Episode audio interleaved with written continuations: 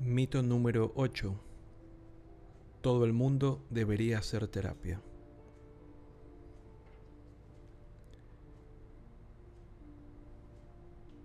La terapia psicológica es una valiosa herramienta para ayudar a corregir o aliviar los problemas emocionales.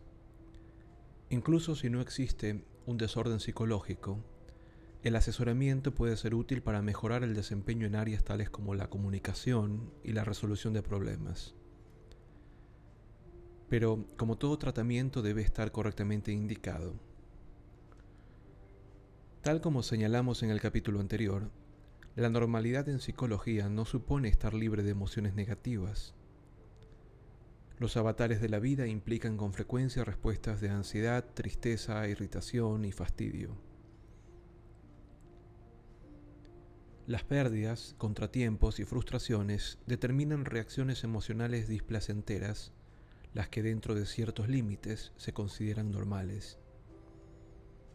Nuestra productividad, entusiasmo y rendimiento laboral así como nuestro desempeño laboral, social y sexual son variables.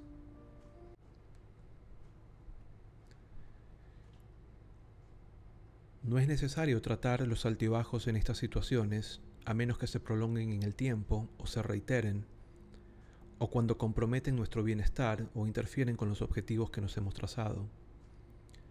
Incluso cuando están dadas las condiciones para buscar ayuda psicológica, no siempre es necesaria una terapia prolongada. En ocasiones es suficiente trabajar durante algunas sesiones y continuar aplicando las herramientas adquiridas en las actividades cotidianas. El otro factor relevante para indicar un tratamiento psicológico es la motivación del paciente. En la terapia cognitiva conductual, en particular en esta, es imprescindible que el paciente esté interesado en modificar su propia conducta. Repasemos brevemente algunos conceptos para fundamentar este requisito.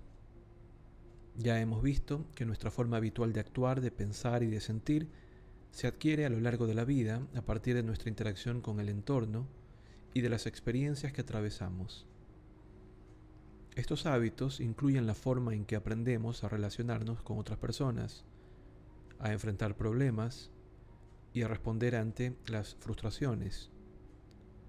Cuando estos estilos de conducta resultan limitantes o improductivos y comprometen nuestro bienestar, decimos que se trata de trastornos emocionales. Pensemos por ejemplo en el comportamiento social. Podemos aprender a relacionarnos con nuestros semejantes de igual a igual, a formular pedidos decir que no, expresar afecto y compartir opiniones. Se trata en este caso de hábitos valiosos o adaptativos. Pero también podemos incorporar patrones de conducta inconvenientes como inhibición social, timidez, evitación de los contactos humanos y sentimientos de inferioridad. Si estos hábitos son muy marcados o interfieren notoriamente en nuestras actividades, pueden llegar incluso a configurar un trastorno de personalidad o una fobia social. Sin embargo, ambos estilos de conducta y todos los intermedios se desarrollan a lo largo de la vida, es decir, son aprendidos. Por tal motivo, la terapia se encara como una experiencia de reaprendizaje, en este caso dirigida a modificar el estilo de comportamiento social del consultante.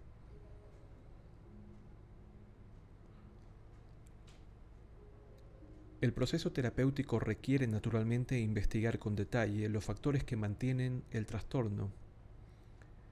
Es posible que el paciente haya incorporado ideas, expectativas poco realistas sobre el contacto social, por ejemplo, que necesita contar con la aprobación y el afecto de todas las personas de su entorno, o que nunca haya aprendido a formular pedidos claros y directos o expresar desacuerdos.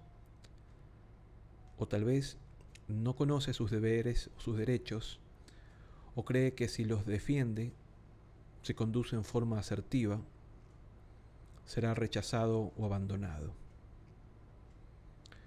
Quizá percibe a los demás como jueces implacables que lo observan de manera crítica y se siente como dando un examen cada vez que interactúa con otras personas.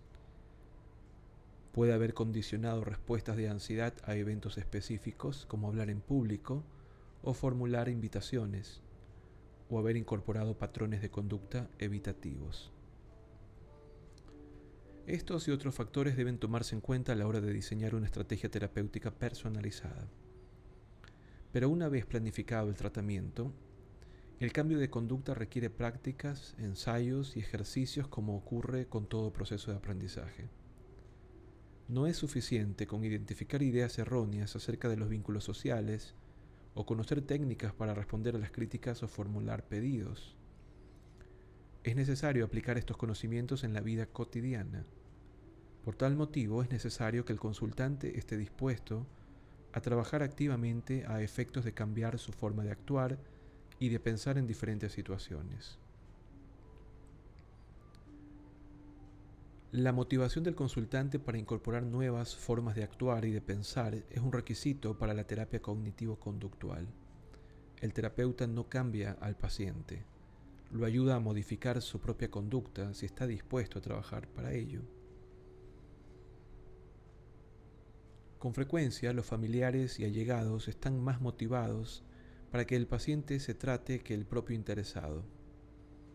Creen que forzar a un hijo, cónyuge o amigo a consultar va a conseguir resultados por el solo hecho de que se presente en el consultorio del terapeuta. Como acabamos de ver, si el sujeto concurre pero no está interesado en cambiar, es poco probable que trabaje para modificar su comportamiento incluso si está interesado en cambiar, pero no está dispuesto a hacer el esfuerzo necesario, es difícil que la terapia resulte eficaz. Es cierto que el terapeuta puede brindarle información y asesoramiento sobre estos aspectos, y en ocasiones un consultante pasivo se motiva para trabajar sobre su problema. Pero si persiste en esperar que la terapia le quite mágicamente sus temores, le suprima el deseo de ritualizar, o le inyecte ganas de trabajar, no es mucho lo que se puede lograr. Ir a terapia no es suficiente, es necesario poner en práctica las nuevas habilidades y evocar ideas más realistas en la vida cotidiana.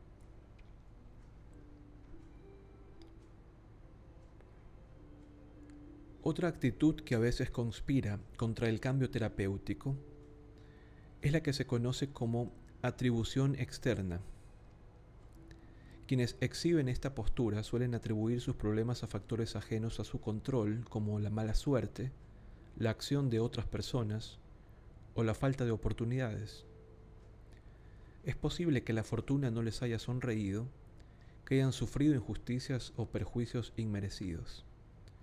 Pero centrarse en las causas externas los mantiene impotentes ante los avatares del destino, los instala en la queja o en el rol de víctimas, y les impide analizar cómo encarar la adversidad.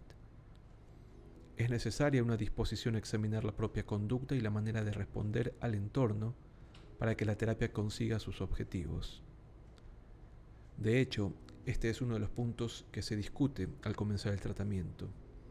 Y la mayoría de los consultantes comprenden que la terapia no puede cambiar a otras personas o digitar los acontecimientos que ocurrirán en sus vidas. El paciente debe centrarse en su propio cambio. Es él quien ha decidido tratarse. Sus familiares y allegados no están en terapia. En síntesis, la actitud más adecuada para buscar tratamiento u orientación psicológica es la misma que adoptamos cuando nos proponemos aprender cualquier disciplina.